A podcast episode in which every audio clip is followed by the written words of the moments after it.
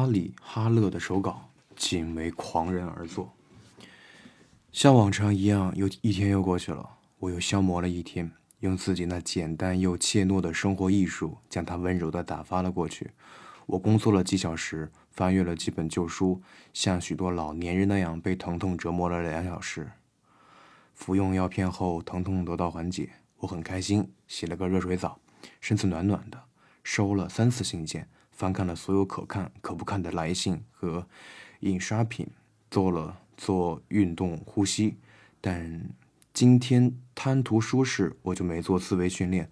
我还散步了一小时，看见美丽柔和的卷云，犹如绘在天空中宝贵的画卷。这真美妙，令人感到如阅于阅读旧书，躺在温暖的浴缸中般惬意。但总体来说，这并不是令人欣喜、让人容光焕发、感到幸福的一天，而只是长久以来我早已习以为常、觉得平凡无奇的日子中的一天罢了。对于对一个总对生活不满的老男人来说，这一天过得还算舒适，不冷不热，能忍受，可以凑合，没有特别的疼痛，没有特别的忧虑，没有真正的苦恼，也没有任何绝望。在这样苦恼的日子里，在这样的日日子里，我既不兴奋，也不害怕，只是客观冷静的思考是否时辰已到，该向阿达贝阿达尔贝特。师弟佛特学习，用一把剃须刀了结了自己的生命。在不幸的日子里，痛风发作或疼痛扎根于眼球中，眼睛或耳朵的每一次活动都会引发剧烈的头痛，让你从快乐变为痛苦；或在灵魂死亡的时日子里，心灵感到空虚和绝望。在这样的日子里，我们身处被毁灭、被股份公司榨干了的地球上。人类世界的人类世界和所谓的文化，就像推催吐剂，在他那儿虚假、庸俗又微弱的世纪光辉中，不断朝着我们狰狞冷笑，向我们聚集而来，在病态的自我中发展至忍耐的极限。那些品尝过这种地狱般生活的人，就会对像今天这种平淡而普通的日子感到心满意足。他会心存感激地坐在温暖的火炉旁，阅读晨报。感恩的确定，今天没有爆发新的战争，没有出现新的独裁政权，政界和经济界没有特别大的丑闻被揭露出来。而后，他心存感激地将自己那把生了锈的古琴调准音，弹奏一首温温和、轻松，甚至几近欢快的感恩曲。这曲子令他那安静、温柔、略有些麻木不仁的满意之神感到百般无赖。在这种满足又无聊的浓厚空气中，在这种值得感激的无痛状态下，那个空虚、不断点着头的似神非神的那个鬓发鬓发斑白、低声吟唱感恩曲的似人非人，看起来如此相像，犹如一对双胞胎。心满意足，身体无恙，过了过平庸日子是件好事。在这种平庸的日子里，痛楚和喜悦都不敢肆意大喊。全都轻声细语，踮脚而行，但很可惜，我偏偏无法忍受这种心满意足。不到一会儿，便觉得它令人憎恶之极。我绝望地想逃向另一种氛围，可能的话是通过喜悦，必要时也可以通过病痛。假如我有段时间既无快乐也无病痛，需忍耐所谓单单调无聊的好日子，我幼稚可笑的灵魂深处便会感到格外痛苦和难受。以致我想将那把生锈、弹奏出感恩曲的古琴，朝着昏昏欲睡的满意之神那张露出满足神情的脸上扔去。我宁愿忍受剧痛的剧烈的疼痛在身上烧燃烧，也不愿感受这宜人的室温。不到片刻，我的内心便极度渴望得到强烈的情感或刺激，对这种和谐、乏味、刻板、毫无生气的生活满腔怒火，急切地想去打碎某样东西，想去砸商店、砸教堂，或是把自己痛打一番。我想去放肆地干些蠢事，想去扯掉受人敬仰的神像的假发，给几个叛逆的小男孩一张他们渴望已久的去汉堡的车票。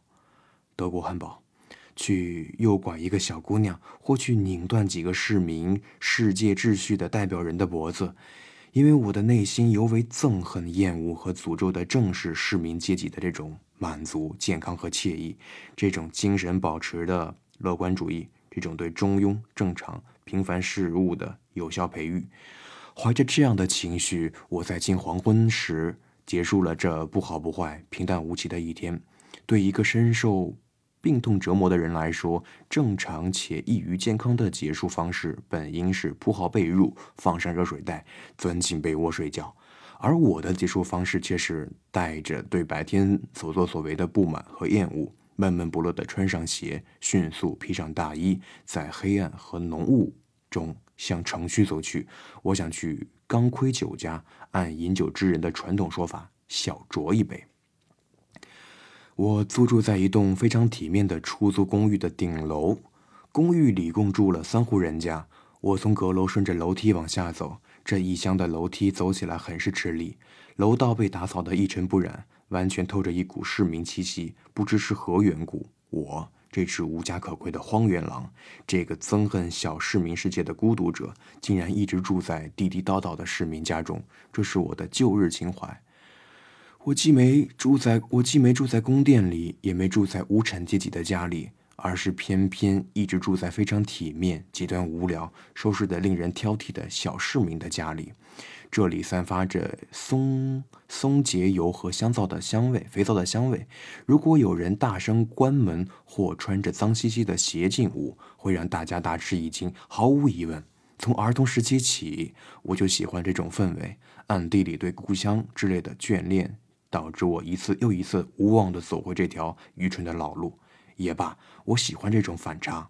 我的生活，我那孤独无情、忙乱无序的生活，与这种家庭氛围和小市民的环境形成了强烈的对比。我喜欢在楼梯间呼吸这种安静、有序、干净、正直、顺从的气息。尽管我憎恨市民，但这种气息总能给我带来些许的感动。我喜欢当跨入自己房间的门槛后，之前的一切都荡然无存。书堆之间满是烟蒂和酒瓶，一切都杂乱无序，无人照看，无人打理。书籍、手稿和思想，这里的一切都标记着、标记和浸透着孤独者的困境，生而为人的难题，想为想为这已变得毫无意义的人类生活赋予新兴的渴望。此时。我正好从南阳山旁走过，这幢这幢房子的一楼楼梯，一楼楼梯紧挨着一家住户的前厅。这家住户肯定比其他几家更完美、更干净、更整齐，因为这个前厅被精心打扫得一尘不染，俨然成了秩序之神那闪闪发光的小庙宇。香木地板干净的让人不敢踩踏。上面摆放着两只小巧的矮凳，各自放置了一个大花盆，其中一盆种着杜鹃，另一盆种着一棵相当粗壮的南山南洋山。这是一棵健康挺拔、极致完美的小树，枝条上的每根每根针针叶都被擦洗得鲜绿发亮，偶尔。当没人注意到我的时候，我会坐在南阳山上方的楼梯台阶上小憩小憩片刻，双手合十，虔诚地俯视着这个秩序之神的小花园。他那动人的姿态和孤独的渺小会触动我的心灵深处。我猜想，住在这前厅后的人，大约就在南阳山那圣洁的。遮阴处肯定在家中摆满了闪亮的硬木家具，过着体面又健康的生活。每天早起忠于职守，适度的举行家庭欢庆活动。每个星期日去教堂做礼拜，晚上很早就寝。我装出一副兴致勃勃的样子，快步走在小巷里潮湿的沥青马路上。街灯在冰冷潮湿的夜色里闪着朦胧的微光，懒洋洋地照在地面上，又从湿漉漉的地面吸收反射光。我忽然想起了自己早已遗忘的青年时期，那时我多么喜爱晚秋或冬季里那种昏暗阴沉的夜晚，多么贪婪又陶醉地吸取那种寂寞忧伤的情调。那时，当我裹上大衣，迎着风雨，在充满敌意。落叶纷飞的野外狂奔半宿时，尽管觉得孤寂，但感到非常享受，充满诗性。过后，我会借着房间里的烛光，坐在床沿，将那些诗句写下来。而如今，一切已成往事。这杯美酒已被饮尽，再不会被斟满。遗憾吗？并不遗憾，无需为往事感到遗憾。我遗憾的是现在和今天，是那些不计其数已然逝去的日日夜夜。我觉得那些日子苦闷难熬，他们既没有给我带来惊喜，也没有令我感到震撼。然而，感谢上帝，有时会有例外，偶尔极罕见，也有不同时光，他们能给我带来震撼，带来礼物。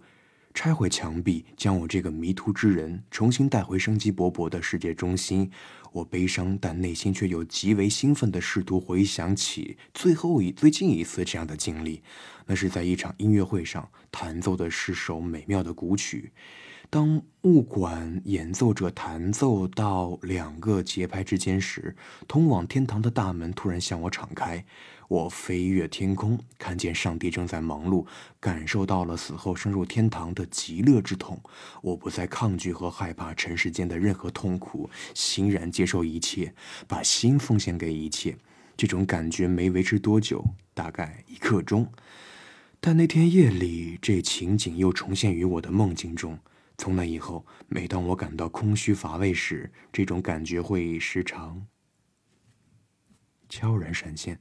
偶尔，我清晰的看见它犹如一道金色、神圣的轨迹贯穿我的生活，长达几分钟之久。它几乎一直深埋在污泥和灰尘中，同时又闪耀着金色的火花，似乎永不会再消失。然而，很快又消失得无影无踪。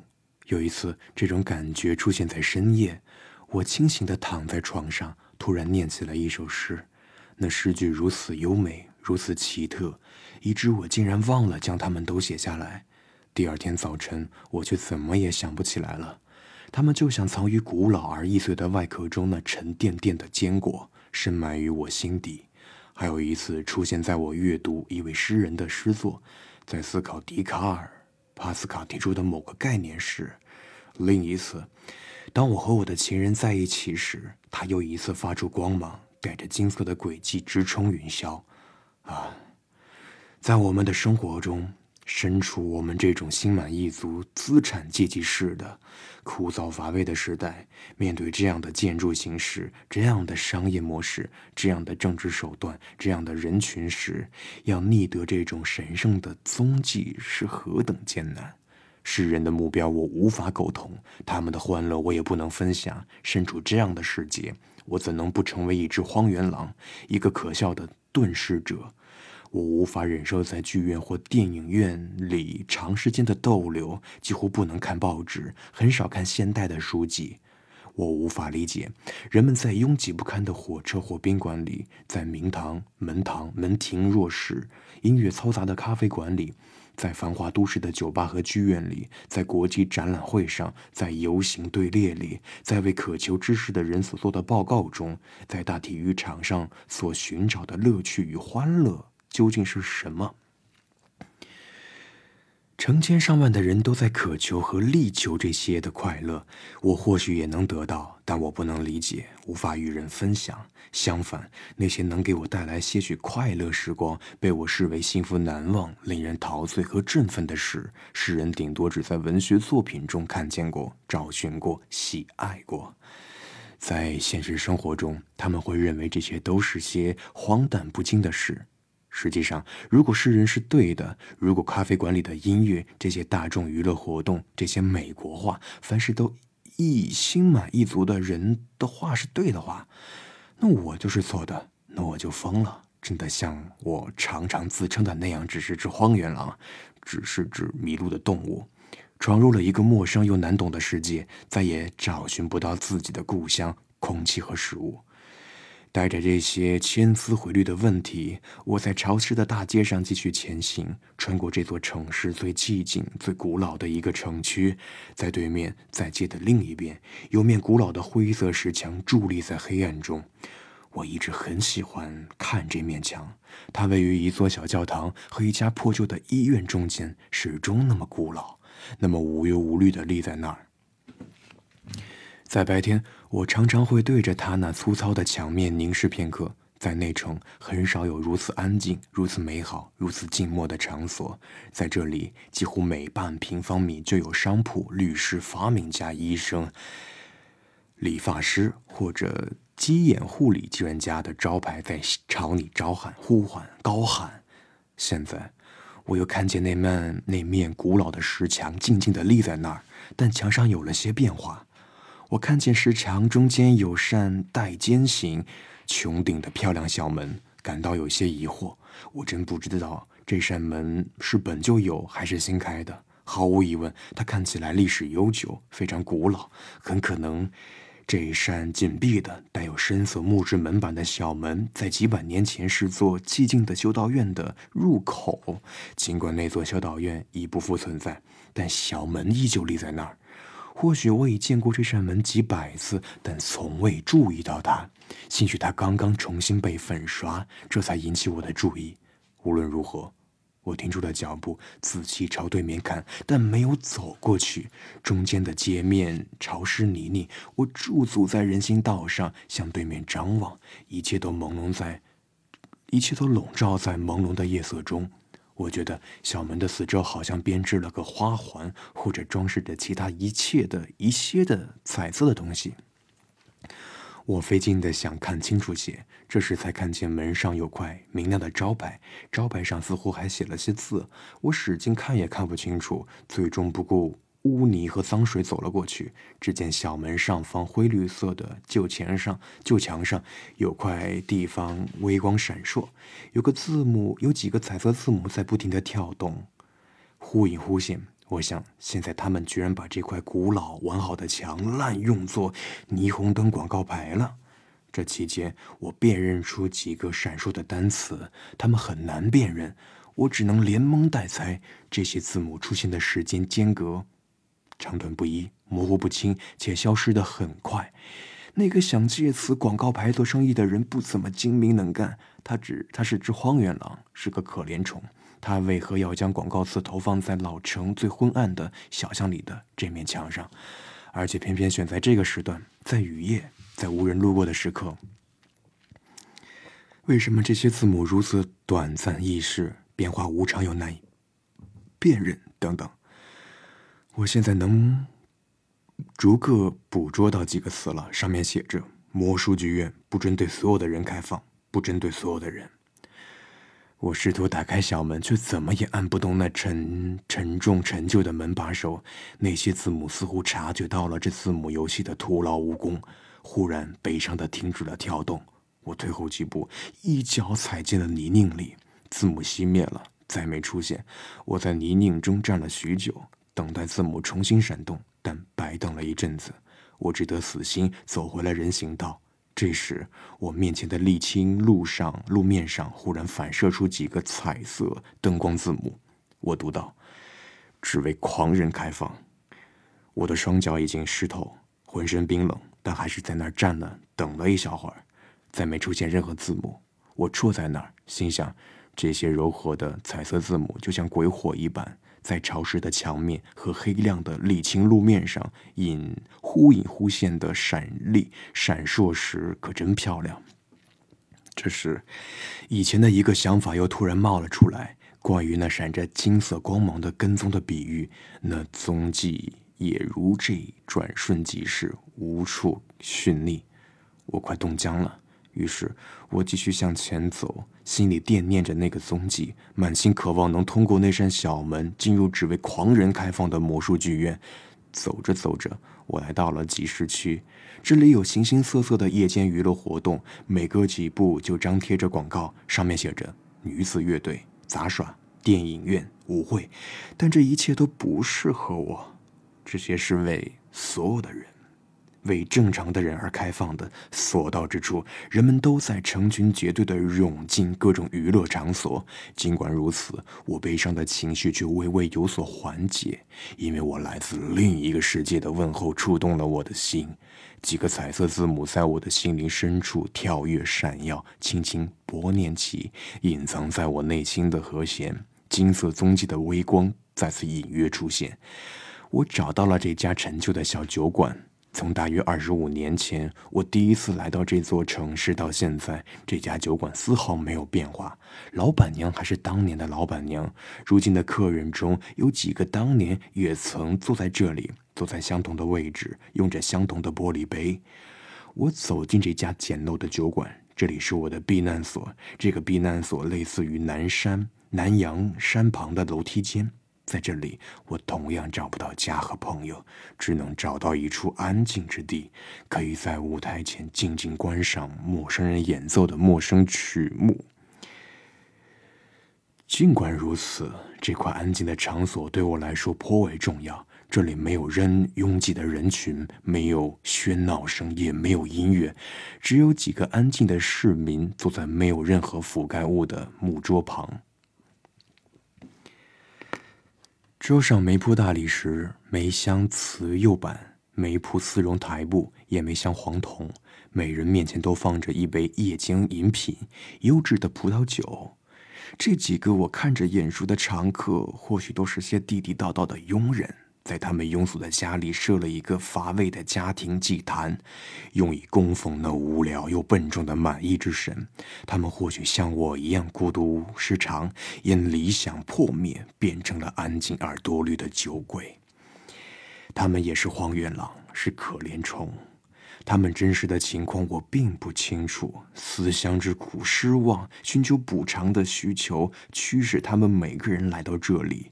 已婚的在这儿寻找单身时期的氛围，年老的公务员到这儿寻找与其学生时代相似的东西。他们都相当寡言少语，个个都是酒徒，像我一样，宁可坐在半生阿尔萨斯酒前，也不愿坐在女子乐队前看他们表演。我在这里稍作休息，能够坚持待一个小时，也可以是两个小时。我喝下一口阿尔萨斯酒后，才想起，除了今早吃的一块面包外，我一整天都未进食。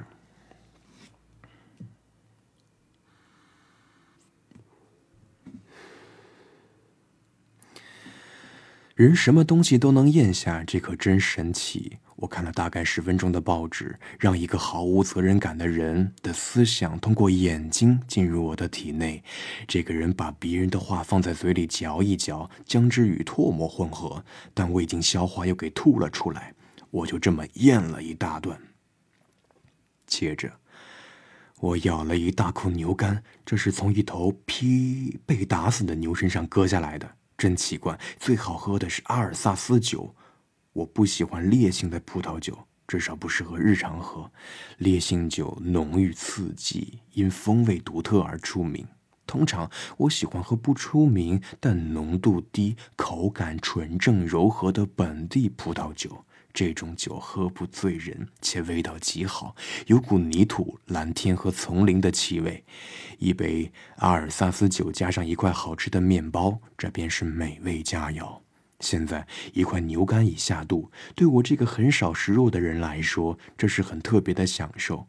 我又要了第二杯，在绿色山谷中的某个地方，健康正直的人们种植葡萄。将其酿成葡萄酒，让远离他们的世界各地的一些因失意而喝闷酒的市民和一筹莫展的荒原狼，能够从酒杯中汲取一点勇气，平复心情。这也同样很神奇。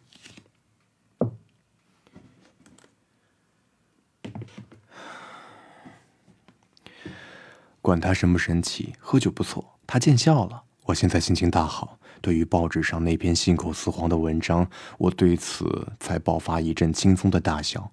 忽然，耳畔再次响起那段本已遗忘的木管钢琴曲的旋律，我的心中如同升起了一个反光的小肥皂泡，小肥皂泡闪闪发光，五光十色的折射出整个世界，然后又轻轻的破散不见。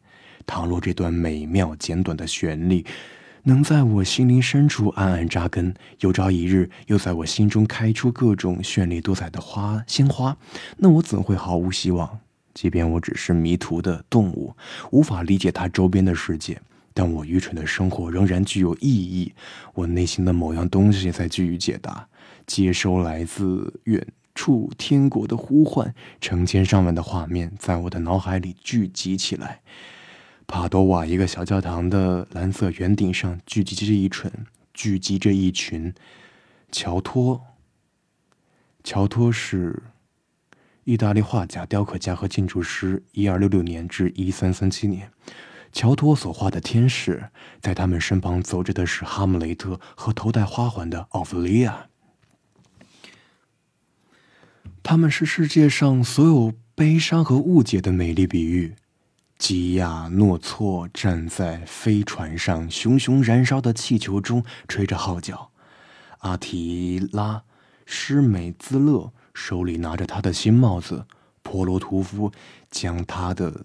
雕塑群举上天空，尽管所有这些优美的形象也活在其他千万人的心中，但尚有成千上万其他不知名的画和音乐，他们的家园，欣赏他们的耳目，仅存于我的内心。医院那面古老的墙壁，久经风雨，呈斑驳的灰绿色，在它的裂痕与风化物中，似有成千上万幅湿壁画。有谁会回应他们？有谁会让他们进入自己的灵魂？有谁会喜爱他们？又有谁会感受到他们那逐渐消退的色彩的魅力？修道士们呢？那些带有精美插图的古书，已被大家遗忘的一两百年前的德国诗人的诗作，所有那些因翻阅过多而磨损、霉迹斑斑的书籍。老音乐家的出版物和手稿，那些凝结凝结着他们音乐梦想的结石，泛黄的乐谱，有谁会倾听这当风这当中风趣戏谑极其的声音？是谁心中载满了这些书籍中的思想和魅力，来到了一个与这些书籍迥然不同的世界？有谁还会想念那棵高耸于古比奥山上的生命力顽强的小柏小柏小柏树小柏树？那棵被石头撞弯断裂却仍顽强的活着，并长出稀疏新芽的小柏树，有谁会对那位住在一楼的辛劳的勤劳的家庭主妇和他那纤尘不染的南洋山做出正确的评价？有谁会在深夜辨认辨认莱茵河上漂移的薄雾所形成的文字？只有荒原了。有谁会在他那生活的废墟上寻找支离破碎的人生意义，忍受着看似荒唐之事，过着疯癫的生活，却暗自期望在最后的混沌中有神灵降临，得到上帝的启示？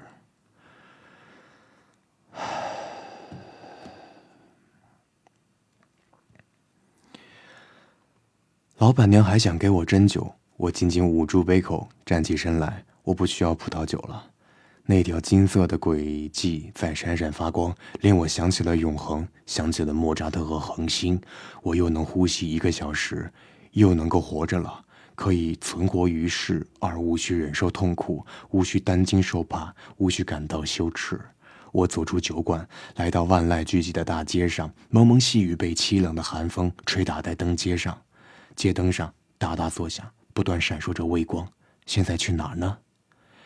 假如此刻我会魔法，能实现一个愿望的话，我会变出一个精致的、具有路易十六时期艺术风格的小礼堂，里面坐着几位技术、技艺娴熟的乐师，为我弹奏两三首亨德尔和莫扎特的名曲乐曲。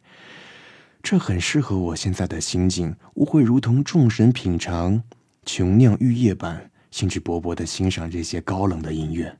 哦。假如我现在有个朋友，他住在一楼一一间阁楼里，正在正坐在烛火旁苦思冥想，旁边还有把小提琴，那该有多好！我会在寂静的深夜潜入他的住所，蹑手蹑脚地爬上弯弯曲曲的楼梯，给他一个惊喜。我们会边听音乐边畅谈，愉快地度过几个小时超尘脱俗的晚间时光。在过去的岁月里，我曾多次品尝这种幸福的滋味。然而，随着时光的流逝，它离我越来越远。凋零的年岁，我忘记这个字是念什么了，叫什么来着？更更绝于现在与往昔之间。